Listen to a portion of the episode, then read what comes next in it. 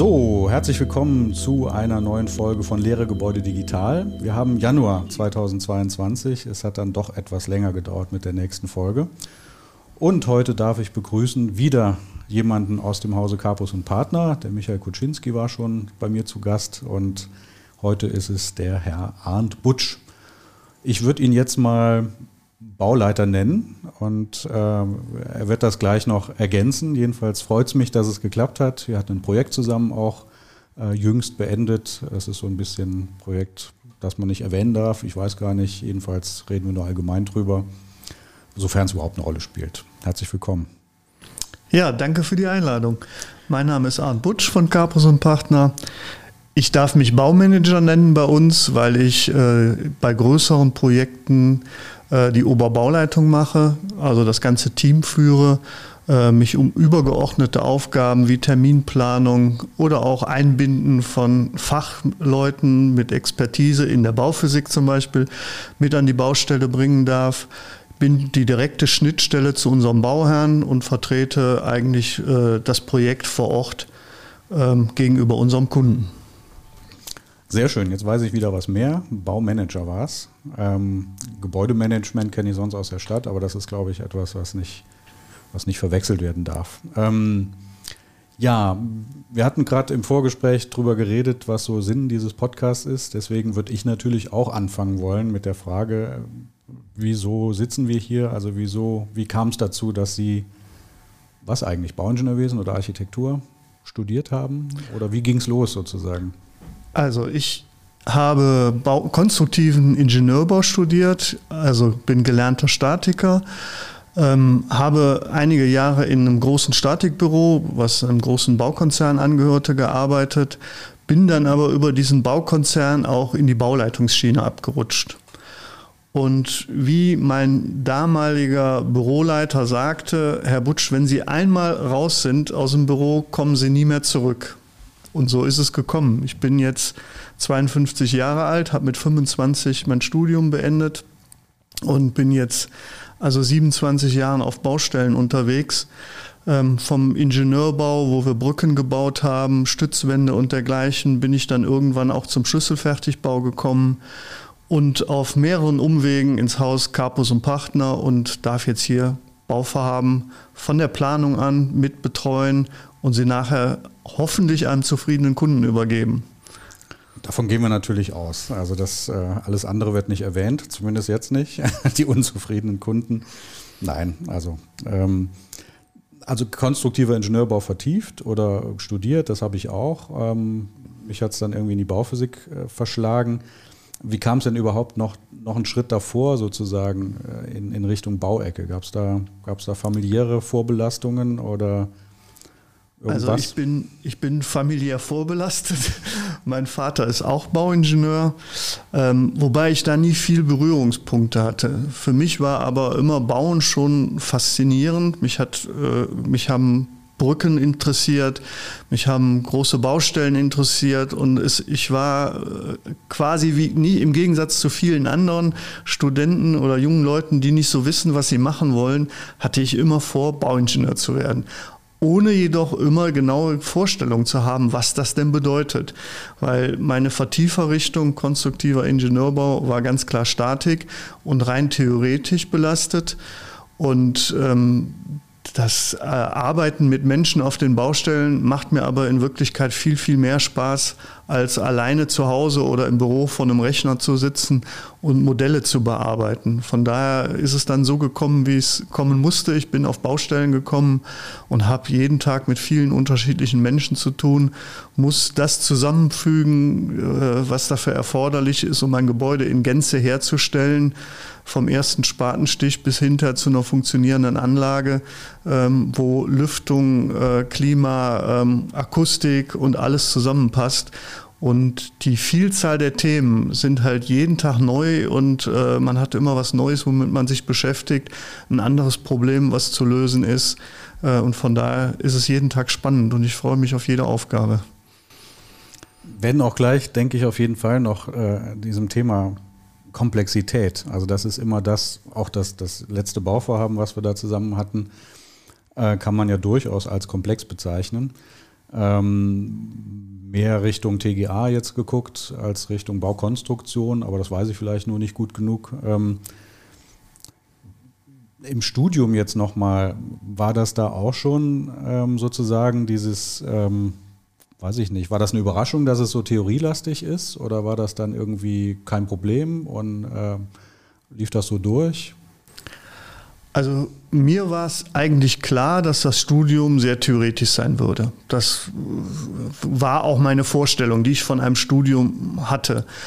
Ähm, das hat mich nicht groß überrascht. Ähm, für mich war aber immer klar, ich muss dieses Studium absolvieren, um meinen Wunschberuf nachher äh, erfüllen zu können und ähm, habe mich da nicht schwer, schwer bei getan. Ich bin da sehr zielstrebig und zielorientiert dran gegangen und äh, hatte immer das klare Ziel, möglichst schnell dieses Studium zu absolvieren, um dann rauszufinden, was ich damit machen kann. Ähm, ich, mir hat das Studium auch insoweit Spaß gemacht, weil es immer von Erfolgen gekrönt war. Jede bestandene Klausur wurde gefeiert. Ähm, wir hatten während meines Studiums hatte ich viele Lerngruppen, habe viele Leute kennengelernt. Also auch das Studium würde ich zu einer der schönsten Zeiten meines Lebens zählen. Man hat noch nicht die große Verantwortung außer für sich selbst. Äh, man riecht aber viel in den Beruf rein, lernt jeden Tag auch neue Sachen kennen. Zu, meinem, zu meiner Studienzeit war CAD zum Beispiel noch was ganz Besonderes. Da wurde ich von meinem Statik oder von meinem Stahlbauprofessor gefragt, warum ich denn mit CAD meine Aufgaben löse. Das wäre doch viel zu, viel zu aufwendig. Ähm, das war schon spannend, weil das gerade so dieser Umbruch in, in der Zeit war.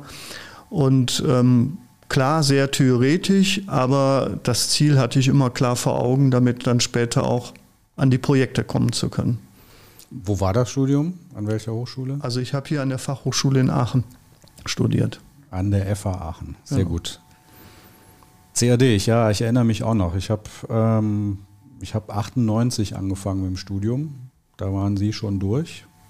Genau. Ähm, aber auch das war da immer noch ein, also wir hatten zwar schon ein Modul CAD, aber das war so, mh, hm, steckte noch in den Kinderschuhen oder auch die Ausbildung vorher, Bauzeichner, da war das auch was ganz Abenteuerliches. CAD, das kam da wirklich rein in die Praxis. Ähm, ertappen Sie sich momentan dabei oder in, in jüngster Zeit, ähm, dass es ja wieder so einen Technologieschub gibt? Gibt es so einen Technologieschub, BIM? Also ich denke jetzt an, an dieses Building Information Modeling. Also bei uns im Büro ist BIM natürlich ein Riesenthema. Wir arbeiten in allen Projekten mittlerweile äh, BIM unterstützt. Ähm, das ist erstens gefordert von vielen Kunden jetzt mittlerweile auch. Ähm, die Erwartungshaltung ist ganz klar da.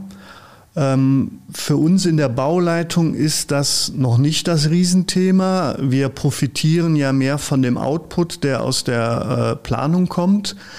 Aber wir haben beim letzten Projekt, wo wir gemeinsam unterwegs waren, auf der Baustelle auch viel mit dem BIM-Modell gearbeitet, weil es ja, äh, wie Sie beschrieben haben, sehr, sehr techniklastig war, dieses Projekt. Und ohne BIM wäre es meiner Meinung nach kaum noch baubar gewesen, wenn man äh, Medientechnik in sieben, acht Lagen übereinander hat. Da haben wir in der, im, im, im Zuge der Terminplanung tagtäglich dieses BIM-Modell äh, auf dem Bildschirm gehabt, um die Abläufe überhaupt planen zu können. Wer kommt zuerst, wer muss wo montieren, damit das nächste Gewerk überhaupt funktionieren kann. Und bei uns im Büro wird dieses Thema sehr, sehr weit nach vorne getrieben, weil wir auch äh, in Zukunft natürlich mit dieser, mit dieser Methode ausschreiben wollen. Wir wollen Massen darüber ermitteln und dergleichen. Und das steckt noch in den Kinderschuhen, ähm, aber da sind wir auf einem guten Weg, daran zu arbeiten. Haben Sie das Glück oder Pech, dass Sie haben ja auch Kinder, dass die in der Richtung was studieren? Ich weiß es, weiß es gerade gar nicht. Ja, meine, meine Söhne, zwei Söhne studieren Smart Building Engineering und äh, arbeiten auch schon mit BIM, ähm, aber auch mit vielen anderen Berechnungssoftwareprogrammen und dergleichen. Wäre es ja ja auch echt fahrlässig jetzt, äh, gerade bei so einem Studiengang, wenn man das da nicht machen würde. Absolut. Also wo, wenn nicht da. Ähm, also Studium lief, wenn ich so richtig äh, zusammenfasse, eigentlich ganz, ganz zufriedenstellend äh, als positives Erlebnis durch. Also das Drumrum wahrscheinlich das positive Erlebnis. Vielleicht mehr als das Studium, ich weiß es nicht. Ähm, und dann der Einstieg ähm, nach dem Studium war ja noch nicht in dem Bereich. Das hatten Sie ja eben auch mal erwähnt. Äh, der Einstieg war ja erstmal klassisch, würde ich jetzt mal sagen, statisch konstruktiv vertieft, heißt Tragwerksplanung. Ganz genau. Also ich habe dann in einem großen Tragwerksplanungsbüro angefangen, was einem Baukonzern angeschlossen war oder ausgegliedert aus einem Baukonzern. Und da wurde dann klassisch erstmal äh, auch mal gezeichnet als Jungingenieur, Schalpläne gezeichnet, Bewährungspläne gezeichnet. Aber wie es so ist im Berufsleben, äh, werden die Aufgaben ja dann doch schnell größer. Da entsteht eine Lücke, da ist keiner, der das Projekt machen kann. Und auf einmal muss der Jungingenieur eben mal schnell die Statik für ein Riesenlager Werkstättengebäude, war es in meinem Fall, äh, an einem Kraftwerk äh, machen. Ja, und da hat man dann schon Respekt auch vor der Aufgabe. Aber ähm, man hat doch was gelernt im Studium, stellt man dann fest. Und äh, mit der Hilfe von Kollegen wo man auch mal eine kluge Frage stellen darf oder soll, ähm, hat man auch das hinbekommen. Aber ähm, die Aufgabe hatte ich schon großen Respekt vor. Wenn man auf einmal ein Gebäude mit einer äh, Kranbahn, wo 100 Tonnen dran langfahren müssen, be bemessen soll. Also es war schon, schon spannend und hat auch doch viel persönlichen Einsatz gekostet. Aber wenn man nachher in so einem Gebäude steht, was man selbst äh, gerechnet hat und, und verantwortlich war, dass die Pläne auf die Baustelle kommen und dergleichen, das erfüllt einen mit einer dermaßenen Demut und äh, das ist immer ein besonderes Erlebnis. Das hatte ich tatsächlich mal in einem Gespräch mit einem Freund, der Betriebswirtschaft in der Richtung gegangen ist. Er hat gesagt, ich beneide dich total genau um das, ne? dass du, du siehst, was du tust. Ja, du hast tatsächlich irgendwann ein Bauwerk da stehen, egal ob das jetzt äh, Tragwerksplanung oder im, im, Bereich der Ausführung ist ähm, oder TGA, aber ihr habt ein Gebäude dann nachher da stehen und ich habe Zahlen und eine Präsentation nachher. Das ist quasi mein Werk, was ich dann erbringe. Also das kann ich, kann ich nachvollziehen und es war mir wirklich, also ich hatte nie so dieses Erfüllende tatsächlich. Ähm, ich habe ja auch anfangs als Tragwerksplaner gearbeitet, auch größere Projekte gemacht. Also ich fand es immer schon toll, ähm, wobei im Hochbau, wo ich tätig war, man ja dann relativ früh auch wieder raus war aus der Geschichte und das Haus dann ohne einen fertiggestellt wurde sozusagen. Ähm, aber das ist tatsächlich eine, eine, schöne Sache, dass man auch irgendwann mal sagen kann, hier, da, da habe ich irgendwie was gemacht, da habe ich was gemacht. Ähm, gut, so viel ist es jetzt nicht, aber ähm, sicherlich nicht schlecht.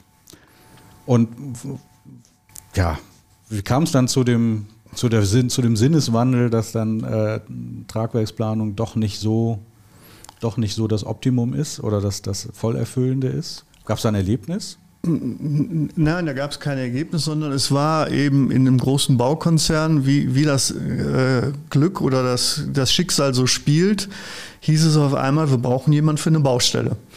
Äh, in dem Büro für Tragwerksplanung war im Moment keine volle Auslastung und dann wurde gefragt, wer möchte denn?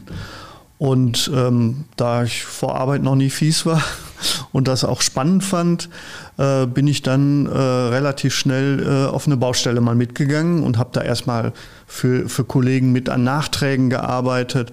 Aber äh, man erlebt dann ganz schnell, dass es ein ganz anderes Arbeiten ist, auf einer Baustelle mit Kollegen unterwegs zu sein, als alleine so vom Rechner zu sitzen. Und ähm, ich kam dann relativ schnell auf eine sehr, sehr große Baustelle. Da wurde die ICE-Trasse Köln-Frankfurt damals neu gebaut. Und äh, wir hatten ein großes Los äh, gewonnen von der Baufirma und die suchten dann einen Bauabschnittsleiter. Und ähm, eine gigantische Aufgabe, das war eine Strecke von über sieben Kilometer Bahnstrecke bauen mit zehn Brücken äh, und äh, einem Tunnel, einem kleinen Tunnel, Stützwandbauwerken. Und da wurde man einfach vor die Aufgabe gestellt, du baust jetzt mal eine Brücke.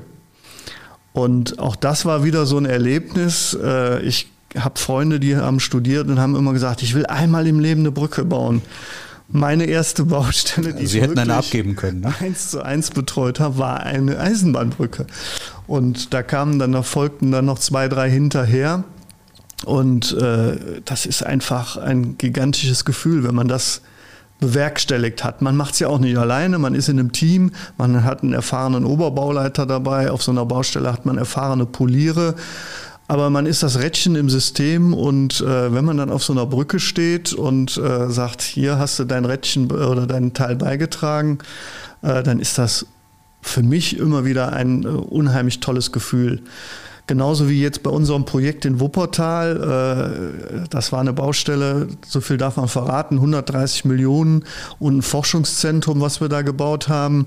Äh, da stand ich letztens mit unserem Bauherrn in einem fertigen Innenhof von so einem Gebäude, was über äh, insgesamt neun Geschosse hat.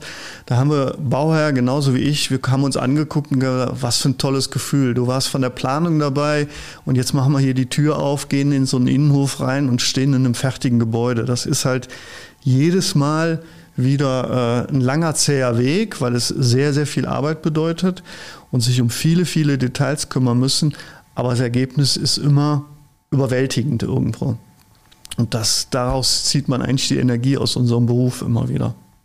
Jetzt habe ich so viele, so viele Ideen, was ich jetzt fragen könnte. Äh, die erste Frage, die mir tatsächlich in den Kopf gekommen ist, was war denn jetzt rückblickend irgendwie äh, komplexer, schwieriger, herausfordernder?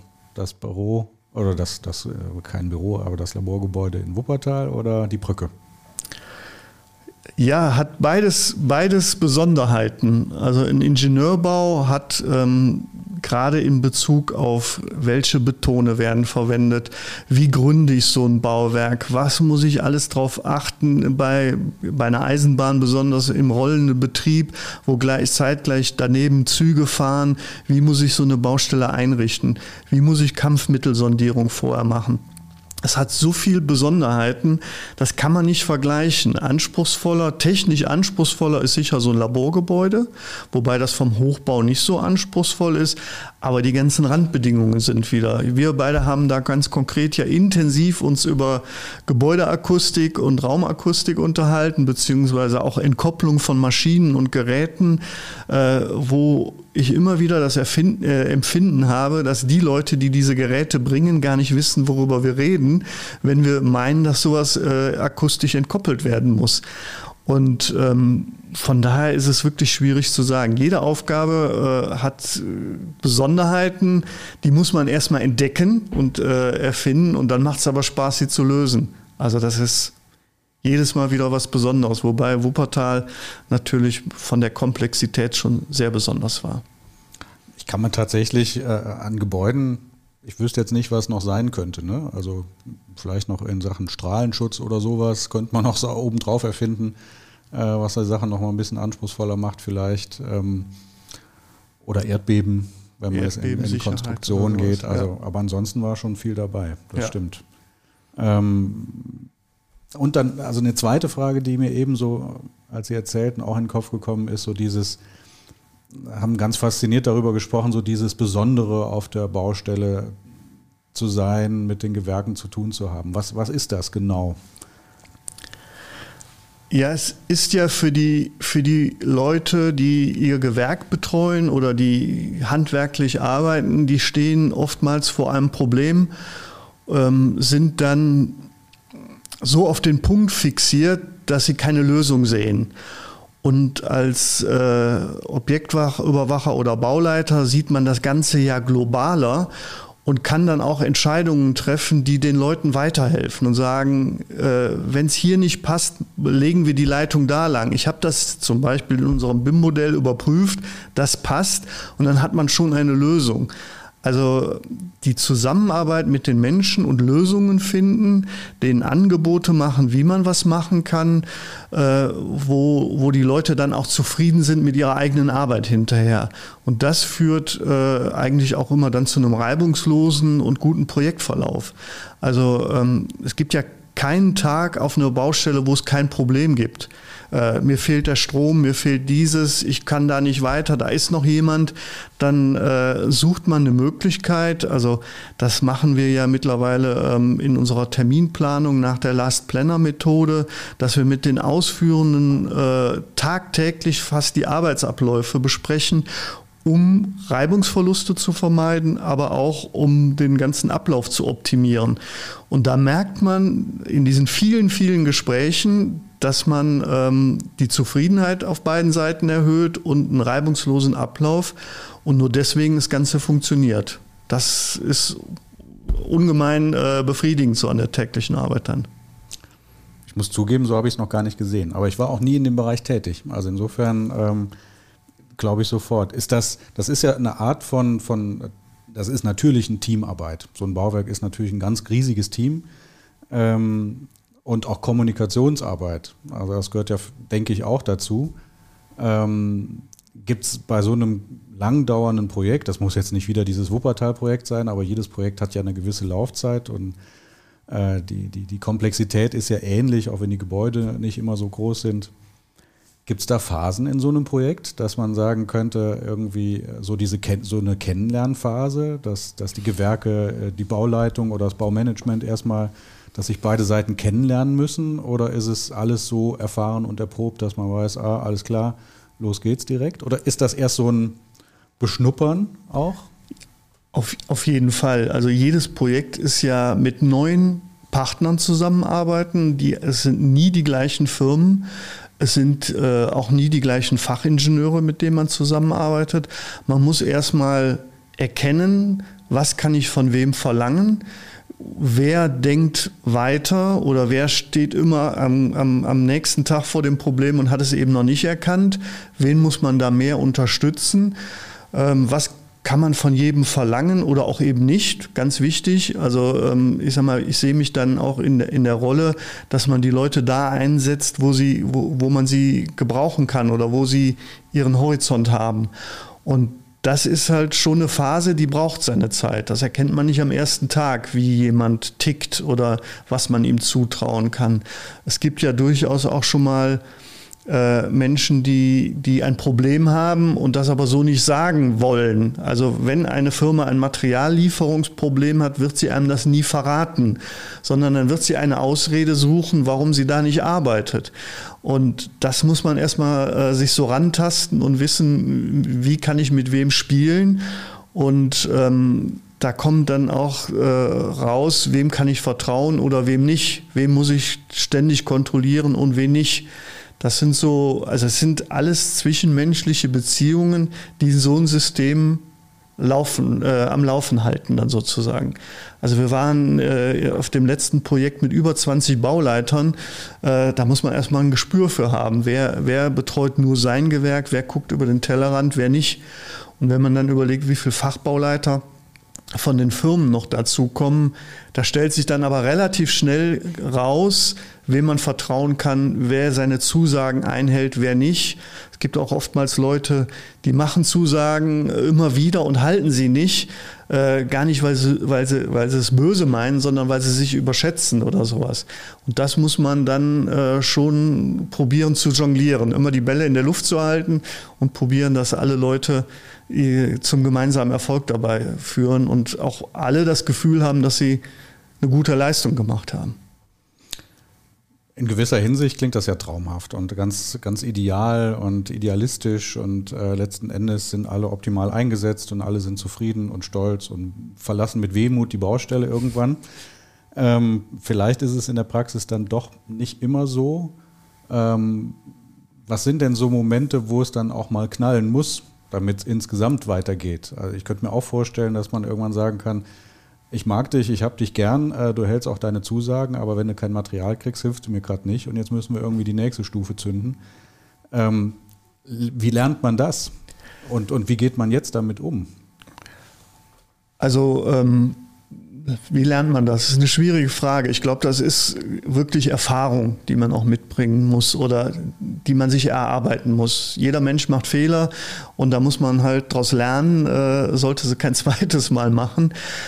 Aber ähm, ein, ein Auftraggeber oder ein Bauherr hat mit einer Firma einen Vertrag geschlossen und da sind klare Regeln definiert und die muss man immer sauber spielen. Also ähm, man muss schon auch äh, klare, klare Kante zeigen. Man kann nicht immer alles laufen lassen. Wenn eine Firma sich in Verzug befindet, dann muss man da auch diese entsprechenden äh, Empfehlungen an den Bauherrn geben, die rechtlichen Schritte einzuleiten. Also äh, ein regelmäßiges Controlling aller Termine gehört dazu, genauso wie wir natürlich dazu verpflichtet sind, alle eingebauten Materialien zu prüfen, ist es, entspricht es dem Vertrag, ähm, entspricht es dem, was in den Plänen ist. Wenn da was fehlt oder so, ist auch klare Kante zu zeigen. Dann ist das zu verschriftlichen, in entsprechenden Protokolle zu führen.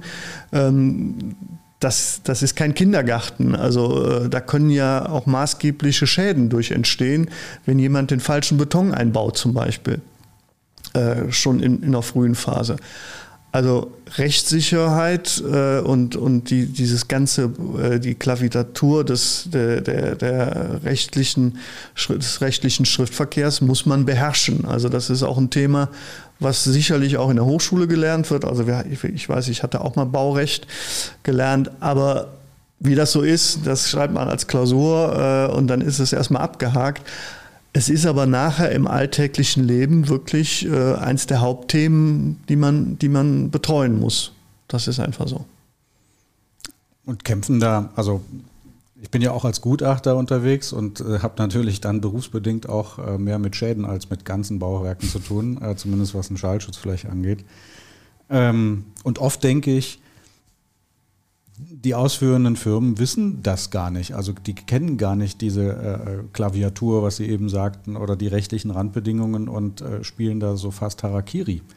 Ist das, ähm, ist das ein Problem? Ist das eine, Frage der, der Objektgröße? Oder kann man sagen, das ist eigentlich, wenn man Pech hat, äh, kann es einen immer erwischen, was, was so eine Firma angeht, die da ich weiß nicht, wie, wie dann aus Sicht des Baumanagements das dann wirkt, aber auf mich als nachträglichen Gutachter wirkt das so ein bisschen wie so ein Geisterfahrer. Ja, der gar nicht mitkriegt, dass er falsch unterwegs ist oder gar nicht die, die, die, es ist ja auch manchmal oder häufig Gott sei Dank eher ein finanzielles Problem dann für denjenigen, für ihn aber existenziell. In, in so einem großen Paket vielleicht dann nicht fürs Gesamtprojekt, aber Kommt das bei so einem großen Projekt auch vor, dass so, dass so Firmen da und oder Subfirmen vielleicht unterwegs sind, die, wo sie dann merken, ähm, der müsste mal eine Tagesschulung irgendwie Baurecht machen, damit er irgendwie seine, seine Pflichten kennt oder sowas oder meine Rechten kennt? Also es ist ja so, dass bei diesen großen Bauvorhaben meistens große Firmen die Hauptauftragnehmer sind und die kennen das rechtssichere Verhalten schon. Viel maßgeblicher ist es dann, dass diese wiederum kleine Unternehmen beauftragen, die oftmals ihre handwerklichen Fähigkeiten gar nicht ähm, kennen. Also dass sie zum Beispiel äh, das Verlegen eines Fußbodens eines Linoleumbodens. Da gibt es klare Abfolgen, wie mit welchem Arbeitsschritt gearbeitet werden soll. Wenn Sie die Leute fragen, die das draußen vor Ort machen, kennen die die Datenblätter nicht und äh, machen sowas nach dem Motto, haben wir immer so gemacht. Und da müssen wir natürlich als Objektüberwacher den Hauptunternehmer schon schnell in die Pflicht nehmen und sagen, bitte prüfen und wir melden Bedenken an, dass das überhaupt funktioniert. Es ist leider so, dass im Handwerk viele, viele Leute unterwegs sind, die ihr Handwerk nicht verstehen. Und ähm, da muss man äh, sehr, sehr genau als Objektüberwacher auch hin, hinschauen und regelmäßig kontrollieren. Aber da hilft es üblicherweise, dass man sehr früh einschreitet und dann wird es auch schnell besser. Man darf es nicht laufen lassen, weil dann wird es immer schlimmer. Was waren denn so in der Hinsicht, also bei YouTube äh, erhalten die Videos mit den größten Katastrophen die meisten Klicks. Ähm, also wäre folgerichtig die Frage, was war denn so mal, was ist denn mal so richtig schief gegangen in einem ihrer Projekte oder von, von einem Freund, ein Projekt von einem Freund, muss ja nicht ihr eigenes gewesen sein. Also da habe ich, hab ich eine schöne Geschichte zu. Und zwar habe ich eine, eine, eine Brücke gebaut eine richtig große Brücke, eine Dreifeldbrücke, vierspurig über eine, eine Straße. Und ähm, die hat aber Gott sei Dank ein Happy End, die Geschichte. Ich wollte gerade sagen, sonst müssten wir das hier auspiepen oder so, dass wir nicht den Namen nennen. Aber da habe ich wirklich gedacht, jetzt erscheinst du in der Bildzeitung. Und zwar wurde diese Brücke, Brücke betoniert ähm, von einer Fachfirma, einer wirklichen Fachfirma, das kann man nicht anders sagen. Ähm, und wir haben nach den berühmten 28 Tagen überlegt, jetzt können wir ausschalen. Und ähm, das war eine gute, güteüberwachte Baustelle. Und äh, da werden halt Betonwürfel her hergestellt und die sollen nachher die, Ab äh, die Festigkeit abbilden, die Prüfwürfel, wie fest ist wirklich dieser Beton geworden. Ich habe diese äh, Würfel ins Labor bringen lassen und abdrücken. Dann hat mich, es sollte, damals war es noch ein B35, heute heißt er C 25, 35 oder Ich glaube 30, 37. 30, 37, genau. Und ähm, der Laborant hat mich angerufen und hat gesagt, ja, wir haben da eine schlechte Nachricht. Wir haben hier irgendwas zwischen B5 und B10. Und da wurde ich etwas nervös und habe gesagt, ja, dann bitte jetzt mal den zweiten Würfel. Der brachte das gleiche Ergebnis. Daraufhin haben wir dann ein Institut beauftragt, was Proben aus der Brücke entnommen hat. Und die wurden geprüft und es war dann zwischen B35 und B45. Also das war das Happy End. Aber wie ist es gekommen? Äh, das war ja eigentlich die Sache, die dann aufzuklären war. Und es ist einfach so gewesen, dass diese ausgesprochene Fachfirma, also ähm, nicht wusste, wie man Betonwürfel richtig lagert. Und es war im, im Spätherbst, frühen Winter und es gab schon frostige äh, Nächte. Und die haben diese Prüfwürfel einfach neben die Brücke in die Erde gelegt. Und da ist der Beton halt schon mal leicht angefroren und hat deswegen seine Festigkeit nicht entwickeln können. Äh, wie gesagt, Happy End, äh, hätten wir diese Brücke abreißen müssen, äh, wäre ich joblos gewesen und die Bildzeitung hätte da gestanden. Also von daher. Ähm, also das sind doch so Momente, wo einem das Herz stehen bleibt, oder? Absolut. Schweißnass, also äh, Nächte nicht geschlafen und dergleichen, ja. Vor allem, das zog sich ja dann locker, würde ich mal sagen, über zwei Wochen. Ja. So das ganze Drama, Absolut. bis man dann mal. Bis, bis das dann klar war. Also, das ist ein Thema, ähm, es läuft immer mal was schief. Wir Aber der Lerneffekt ist enorm dann, oder? Also Absolut. ich habe auch natürlich so Sachen erlebt. Also man geht gestärkt dann daraus hervor und weiß, okay, die Welt dreht sich weiter. Wir haben noch Glück gehabt, aber nächstes Mal guckst du vielleicht mal auf die Probewürfel. Genau. Das, das ist dieser Lerneffekt. Ne? Also das ist mir äh, nie mehr passiert, dass ich nicht habe mich darum gekümmert, dass diese Probewürfel richtig gelagert werden. Also das ist der Butsch, das ist der mit den Probewürfeln, da musst du aufpassen. Ja. Und, und so ein äh, und auch mal ein, positives oder lustiges Ereignis. Was, was ist da so? Irgendwelche, weiß ich nicht, äh, Hochzeiten auf Baustellen, äh, pff, keine Ahnung. Äh, Tiere auf Baustellen, kommt auch immer gut. Äh, irgendwas in der Richtung. So wirklich so völlig noch nie erlebt, irgendwas in der Richtung.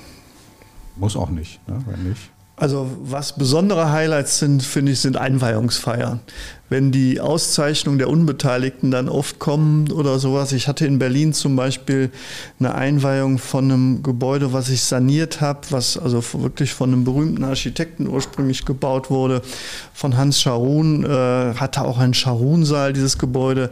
Da kam dann äh, der Vertreter der IG Bausteine Erden, der oberste Chef, und hat die Eröffnungsrede gehalten. Das sind dann schon auch irgendwie Highlights oder ähm, bei, bei einer Eröffnung von einer Straße kommt dann der, der, der Verkehrsminister vorbei oder so. Und was dann für ein Aufwand betrieben wird, äh, bei einer anderen Baustelle in Berlin äh, kam Angela Merkel, um äh, das Band zu durchschneiden und der japanische Botschafter war da. Also das sind schon Highlights irgendwie im, im Berufsleben und erlebt man selten. Also gerade, dass Angela Merkel kommt, äh, durfte ich einmal erleben. Wahrscheinlich jetzt auch nicht mehr. Wahrscheinlich kommt die auch nicht mehr. Aber äh, allein das Ganze drumherum mit Bombenspürhunden auf der Baustelle und was da alles los war, das sind so, so Dinge, die werden einem auf jeden Fall im Gedächtnis bleiben. Das kann ich nicht anders sagen. Sind die Baustellen dann, war die dann so weit fertig oder hat das eigentlich nicht auch noch gestört obendrein? Also manchmal sind Bauwerke, werden ja auch eröffnet, da sind sie noch nicht so ganz fertig. Und wenn dann so eine so eine Kampfmittel-Spürhund-Truppe da äh, irgendwelche Kanaldeckel zuschweißt und erstmal den Laden dicht macht für eine Woche, bremst das ja auch aus, oder? Oder war das unterm Strich nur lustig und, und amüsant? Nee, das war natürlich schon ein Aufwand, den wir betreiben mussten und die Baustelle war tatsächlich noch nicht ganz fertig. Äh, die ersten Produktionsanlagen waren aber im Probebetrieb und ähm, ja, die, das muss ein Kunde auch wollen. Aber ähm, da sind viele öffentliche äh, Fördermittel reingelaufen in diese Baustelle und der Kunde wollte das. Das war natürlich auch PR. Für einen großen Pharmakonzern war das in Oranienburg und die haben viel Geld vom Land bekommen da. Da sind aber auch über 350 Arbeitsplätze geschaffen worden. Also das, da kann man auch mal zwei Wochen Bauverzögerung mit gerechtfertigen. Ne? Ich glaube, man hat da auch keine Wahl, oder? Wenn die ins Kanzleramt Nein. anrufen und sagt, ich würde da gerne, Dann zu sagen, oh, ist aber knapp und vielleicht war, später mal. Nein, es war auch absoluter Wille da von, von, dem, von, dem, von dem Konzern, dass da äh, so ein großes, großes Event draus gemacht wurde. Aber das ist ja auch schön, wenn, äh, ich sag mal, so ein Bauwerk ist, ist was für die Ewigkeit, was man da hinstellt. Und äh, ich finde, das kann man dann auch schon gebührend mal feiern. Ähm, auch, wie gesagt, eben 350 Arbeitsplätze in, in, einer, in einer Region, wo sonst viele Arbeitsplätze wegfallen. Also das ist schon auch was Besonderes, was dann geschaffen wurde, ne, wenn man das sieht. Das hat mir ehrlich gesagt, als ich noch Tragwerksplanung gemacht habe, oder jetzt als Fachplaner sowieso nicht mehr, immer so ein bisschen gefehlt. Es gab nicht so diesen Schlusspunkt. Ne? Also man ist eigentlich, ich war glaube ich bei einer Einweihung ähm, mal dabei tatsächlich, dass ich mal eingeladen wurde. Ähm, ansonsten taucht man da gar nicht mehr auf. Also das fand ich immer so ein bisschen doof und man musste quasi selber organisieren, wenn man das Bauwerk mal fertig sehen wollte. Ähm, Finde ich, find ich ein bisschen schade, sollte man öfter machen, weil das irgendwie noch so ein versöhnlicher Abschluss ist, glaube ich, auch für viele äh, gerade, also es ist ja schon sowas Komplexes ohne Streit geht ja nicht. Ne? Also Probleme führen ja dann manchmal auch zu Meinungsverschiedenheiten und äh, Verlusten und was ich nicht, böses Wort vielleicht mal. Ähm, und dann äh, wäre es nochmal so ein schöner, vielleicht auch noch gemeinsamer Abschluss, so irgendwie, guck mal, jetzt steht es doch da. Hätte man nie gedacht, aber jetzt steht es da. Ja, also sollte man öfter machen. Man sollte öfter feiern. an der Rolle. Also ich war schon auf vielen Einweihungen oder mehreren, ja, aber ich bin auch halt immer der, der bis zum Ende da bleibt und den Schlüssel übergibt. Äh, und es sind tolle Momente und es gibt, gibt halt unterschiedlichste Bauherren. Die einen wertschätzen es gar nicht aber dann gab es zum Beispiel, ich habe in, in Essen für die Caritas ein Hochhaus gebaut. Äh, Caritas als kirchliche Institution, das wurde dann vom Weihbischof eröffnet mit Messe im Dom und all sowas. Äh, das sind dann schon Highlights irgendwie auch, äh, dass, dass Leute also ein Gebäude für ihre Institution übernehmen und wirklich äh, da was Besonderes draus sehen. Und eine Caritas ist halt wirklich ja allgemein oder für die, für die, für die Allgemeinheit wertschöpfend und die sind da wirklich mit Inbrunst reingegangen und haben sich gefreut in ihr neues Heim und viele neue Projekte da starten zu können. Da wurden, werden Leute ausgebildet von der Caritas und sowas. Das war schon also für die auch was ganz Besonderes, so ein, so einen Neubau zu bekommen. Irgendwie bin ich ein bisschen neidisch gerade, aber ähm, selber schuld. Ähm, Geht es denn danach auch noch weiter? Also so ein bisschen, ähm, die Leute ziehen ein, Sie winken, übergeben den Schlüssel und äh, spannend wäre doch auch mal zu sehen, irgendwie ein Jahr später, zwei Jahre später, fünf Jahre später, gibt es das auch? Also so, es gibt ja diese Gewährleistungszeitraum, fünf Jahre in der Regel. Tauchen Sie da auch noch auf? Also es hängt dann immer wieder ein bisschen auch von der Rolle ab. Wenn als äh, in meinem Berufsleben vor Carpus und Partner war ich bei einem äh, Generalunternehmer schlüsselfertig und da habe ich auch die Gewährleistungszeit mit betreut. Und das sind natürlich dann eher Themen, die die Leute auch nerven, muss man einfach mal so sagen. Wenn jetzt schon wieder ein Sonnenschutz nicht funktioniert oder wenn der Leitung undicht ist und man muss da wieder Reparaturen machen. Aber es ist so, wenn die Leute erkennen, dass man sich dem Thema annimmt und kümmert, dann wird man auch gerne gesehen. Äh, lässt man es links liegen, äh, wird natürlich die Stimmung schlechter. Aber das ist anfangs immer so, so, eine, so eine Zeit, da ist es sehr viel und dann wird diese Welle immer kleiner und dann irgendwann muss man sich einfach auch mal verabschieden. Also das fällt halt bei jeder Baustelle auch ein bisschen schwer, sich zu verabschieden, aber irgendwann muss man lernen, loszulassen und der Betreiber muss es dann mal selber können. Aber das ist schon so ein Prozess, der auch so ein bisschen schwer fällt. Ne? Naja, und dann wartet ja schon die nächste, meistens schon viel früher die nächste Baustelle auf Sie. Also da kommt ja keine große Wehmut auf, denke ich, oder? Genau. Also ich habe gerade ein Loch fällt oder so. Das eine Projekt ist noch nicht ganz zu Ende und jetzt stehen bei mir schon wieder die nächsten zwei, drei Aufgaben an, um die ich mich kümmern muss und wieder neue Leute kennenlernen, neue Konstellationen von Projekten. Also da ist man schon schnell wieder eingebunden. Ist das denn so, weiß ich nicht, ist das die schönste, was gibt es so die schönste Phase in so einem Projekt? Ist das so die, die, wo der weiße Schnee unberührt in der Landschaft liegt und noch keiner drüber gegangen ist, wo sich alle noch gut verstehen und irgendwie ein großes Ziel haben und alle noch mögen. Ist das so die schönste Phase in einem Projekt? Bis zum ersten Knatsch? Oder ist das, äh, ist das ist äh, quasi wenn man so richtig im Element ist und Probleme lösen kann und wenn man sieht, okay, es läuft auch, auch unter anderem deswegen, weil ich meinen Job mache?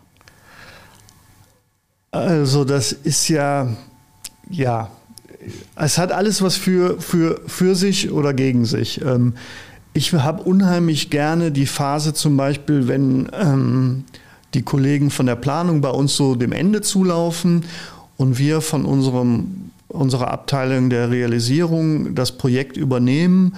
Äh, wir machen die Ausschreibungen, führen Verhandlungen mit Firmen, sind da also mit ganz vielen Menschen im Gespräch und äh, suchen das Optimum für die Baustelle rauszufinden. Also sind da noch sehr planungs, Baustellenplanungslastig unterwegs. Dann kommen unheimlich viele Ideen, wie man was noch verbessern kann und optimieren. Da gibt es einen unheimlichen Input und ähm, diese Phase mag ich sehr gerne. Ich mag dieses äh, mit den unterschiedlichsten Firmen zu verhandeln, neue Erkenntnisse gewinnen, neue Ideen zu sammeln. Die finde ich immer sehr schön. Äh, wenn die Baustelle dann einmal anfängt, wird es für uns dann zu Beginn erst nochmal etwas ruhiger. Äh, sobald dann aber es in den Ausbau übergeht, wird es oftmals sehr hektisch. Also dann werden die Tage oft lang und anstrengend und man weiß oft nicht, wenn man morgens äh, aus dem, ins Büro geht, was mache ich den Tag oder mache ich das, was ich machen muss. Und abends geht man raus und sagt, du hast nichts gemacht von dem, was du machen müsstest, du hast dich nur um Probleme gekümmert. Das ist schon manchmal sehr anstrengend. Wenn es dann aber dem, dem Ende zugeht, dann wird es auch oftmals wieder ein bisschen ruhiger und dann ist wieder dieses, dieses Gefühl, ich habe eine Aufgabe geschafft. Das ist ähm, eigentlich auch eine schöne Zeit.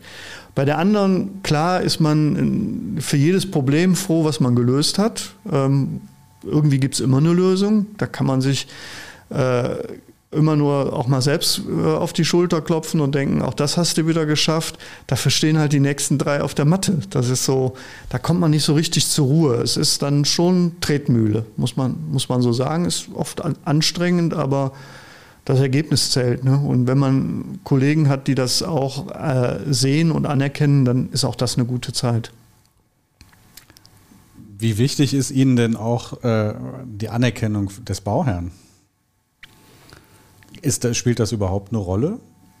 Oder, oder, also da ist jeder wahrscheinlich total anders, aber jetzt auf, auf Sie geguckt, ist das irgendwie oder Anerkennung ist vielleicht das Falsche. Also wie, welche Rolle sollte Ihrer Meinung nach, was ist Ihnen der liebste Bauherr? So, das ist vielleicht die beste Frage. Irgendwie einer, der sich total engagiert, der mitzieht, der, sie, der Ihnen auf die Schulter klopft oder einer, der sich am besten total raushält und äh, äh erst am Ende wieder auftaucht. Ähm, am, am liebsten sind uns, wo wir Gott sei Dank ja viel. Sie müssen jetzt nichts sagen, was gegen Sie verwendet werden kann in weiteren Vergabeprozessen. Nein, also der angenehmste Bauherr ist ein professioneller Bauherr, der ähm, wirklich äh, viele Baustellen schon mit betreut hat oder Projekte betreut hat, der erkennt, dass es Probleme gibt und die gelöst werden müssen äh, weil Bauherren, die sonst nie bauen, wundern sich immer nur darüber, wie viele Probleme beim Bauen entstehen und verstehen das gar nicht. Die erkennen dann oftmals auch nicht an, äh, wie, wie man sie löst. Also sie sehen dann schon, dass man sie löst oder sie merken, man kümmert sich, aber das Verständnis fehlt. Und dann ist oft auch während der Bauphase eine nicht so gute Stimmung. Das muss man einfach so sagen. Professionelle Bauherren erkennen das, es gibt Probleme, äh, die Leute oder die, die Verantwortlichen kümmern sich darum und dann entsteht auch eine sehr gute Zusammenarbeit. Das ist also professionelle Bauherren, die Projekte kennen und Projekte abwickeln, machen am meisten Spaß, mit denen zu arbeiten. Da ist ja auch ein, ein Austausch dann auf gleicher Augenhöhe. Ähm, da muss man nicht den anderen daran erinnern, lieber Bauherr, du musst dich jetzt mal darum kümmern oder dergleichen. Ähm, das, dann, dann macht das Arbeiten am meisten Spaß. Deswegen auch keine Einfamilienhäuser mehr. Keine Einfamilienhäuser mehr. Ich glaube, da haben wir uns privat schon mal drüber unterhalten. Da hatten wir schon das ein oder andere Wort gewechselt. Aber die müssen auch gebaut werden. Also insofern äh, genau. äh, hilft es ja nicht. Und auch da gibt es tolle, das muss man ja sagen. Ja, natürlich, ja klar. Aber das, sag mal, ich kenne es auch aus, aus größeren äh, Nicht-Wohngebäuden, kenne ich es eben auch, so klassischerweise ähm, Kaufleute dann oft auch, äh, die mit am Tisch sitzen, ähm, die normalerweise halt Dinge einkaufen, Maschinen oder dergleichen, ja, wo es, wo es diese Diskussionen halt gar nicht gibt. Ne? Das ist eben kein, selbst wenn es fast eine Unikatsmaschine ist, gibt es halt andere Prozesse, die da, also er bestellt eine Maschine und er kriegt eine Maschine. Ähm, also das, das äh, habe ich auch noch als manchmal etwas umständlich, unangenehm in Erinnerung, ähm, bis man sich dann so eingegroovt hat, idealerweise, ähm, und auch weiß, wie der andere dann so tickt. Ja, ähm, wir haben, ich habe ja gesagt, äh, weiß nicht, ob es Ihnen kurz vorkommt oder lang, aber schon eine Dreiviertelstunde rum. Äh, er, er, hebt die Augenbrauen. Ähm, und äh, insofern scheint es dann doch kurzweiliger gewesen zu sein, als Sie vorher befürchteten, vielleicht. Was wäre denn so ähm, ein Zukunftsthema, was Sie so auftauchen sehen? Hatten, anfangs hatte ich gesagt, wir werden vielleicht noch über Komplexität der Bauvorhaben sprechen. Ähm, jetzt sind vielleicht diese Carpus, typischen Carpus-Gebäude, also Büro-Laborgebäude, auch gezwungenermaßen ein Stück weit komplex. Ja, wenn ich irgendwie Bereiche habe, die eine hohe Außenluftwechselrate brauchen, äh, dann brauchen wir halt eine Lüftungsanlage, die entsprechend komplex ist und so weiter. Aber ist das generell, was auf, auf Material bezogen, Materialien bezogen äh, ist, wird es komplexer, das Bauen? Ist das ein Problem, ein zunehmendes Problem, auch durch diese europäische Harmonisierung vielleicht auch ein Stück weit zwangsläufig? Also man muss sich schon sehr intensiv mit allen Vorschriften beschäftigen ähm, und die ganzen Abhängigkeiten der Materialien untereinander kennen. Aber das Thema Brandschutz ist ja in den letzten Jahren maßgeblich komplexer geworden, ähm, was da an Vorschriften und dergleichen zu berücksichtigen ist. Also das ist ein ganz großes Thema womit wir uns hier in, in der letzten Zeit doch sehr intensiv beschäftigt haben, ist das Thema auch Digitalisierung äh, auf der Baustelle. Was bringt das uns für die Zukunft? Ähm, wird es mehr automatisiert gebaut in Zukunft? Also ich glaube, das Gebäude aus dem 3D-Drucker äh, wird es noch nicht geben, jedenfalls nicht in unseren äh, Bandbreiten oder in den Gebäuden, die wir hier bauen, weil sie zu komplex sind und weil sie eben nicht Schema F sind, sondern hohe Spannweiten brauchen, ähm, ganz individuell zugeschnittene Grundrisse und sowas, sowas wird es noch nicht geben. Aber zum Beispiel in Zukunft, dass automatisiert äh, Abhängekonstruktionen gebohrt werden oder dergleichen, dass, dass ein Roboter Teile vorfertigt oder sowas. Das wird es sicherlich geben. Auch in der Objektüberwachung ähm, glaube ich, dass wir ohne ein BIM-Modell nicht mehr arbeiten wollen. Wir wollen die Massen daraus ziehen.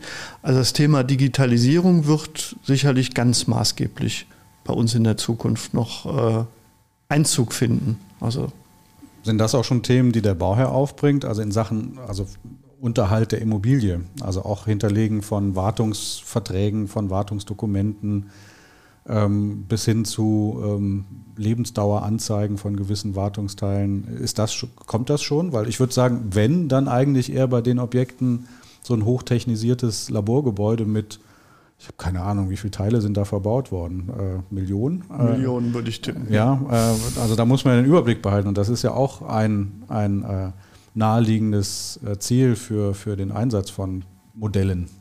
Genau, also das ist bei uns jetzt schon in, in dem Projekt, in dem Laborgebäude, in dem letzten schon so gewesen, dass also jedes Bauteil, was irgendwo ähm, eine Mechanik hat, also ähm, ein Türantrieb oder ein Stellantrieb für eine Heizung, ist schon alles mit einer Anlagenkennzeichennummer versehen, die auch äh, aus unserem BIM-Modell ausgelesen wurde und jetzt in, in, in die Software des Betreibers eingelesen wird wo also das Datenblatt hinterliegt, äh, wo die ihre Wartungsintervalle hinterlegen.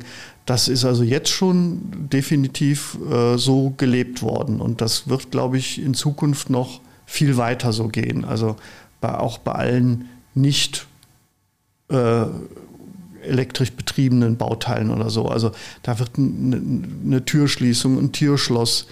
Also was wird da, glaube ich, in Zukunft hinterlegt sein werden, um das Facility Management ähm, leichter zu machen oder äh, Wartungspläne zu erstellen und solche Dinge. Also äh, jede Brandschutztür muss, muss geprüft werden, ob die jetzt elektrisch betrieben ist oder nicht. Und da gehört eine Anlagenkennzeichennummer zu und ein Prüfplan. Also das nimmt schon jetzt Einzug bei den professionellen Betreibern von Gebäuden. Absolut.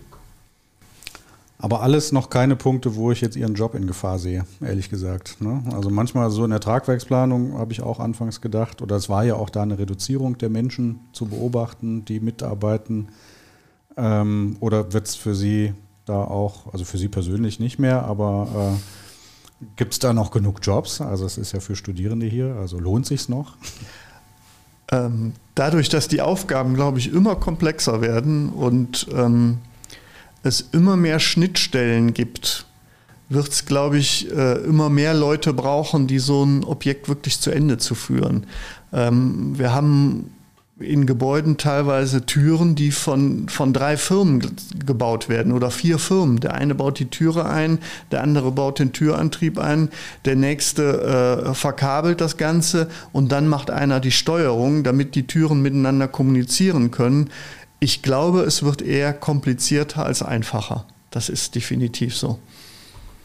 Das klingt doch gut. Was müsste jetzt jemand äh, mitbringen, der sich in, der jetzt sagt, wow, super, klingt total spannend. Ähm, was, was wäre das, so eine, so eine Person? Was sollte die so mitbringen, wo sie sagen würden, ja, das passt so ganz gut? Oder auch andersrum, äh, irgendwie konfliktscheue Menschen würde ich jetzt nicht unbedingt in den Bereich äh, empfehlen.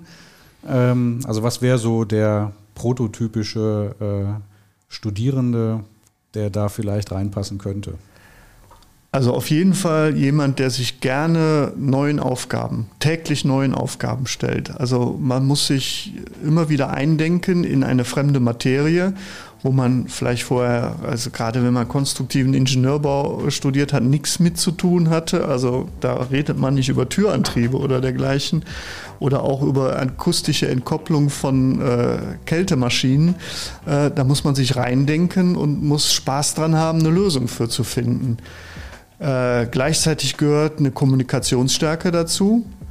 Ähm, es gehört Geduld dazu. Man muss äh, geduldig sein können mit Menschen und darf sie nicht verschrecken durch Ungeduld oder ähm, nicht auf sie eingehen. Äh, ich sage klassischerweise immer, äh, Bauherrnpsychologie gehört eigentlich in ein Studium und ein bisschen Kindergärtner sein, äh, weil man muss Leute zusammenführen, die miteinander äh, gemeinsam das Ziel erreichen wollen. Also äh, irgendwo sind starke Persönlichkeiten mit einem guten technischen Verständnis. Das sind so die, die Menschen, die wir, glaube ich, suchen und brauchen in der Zukunft. Super. Ich fand, das war ein schönes Schlusswort. Äh, ich danke Ihnen recht herzlich für das sehr interessante Gespräch. Ich habe wieder was dazugelernt.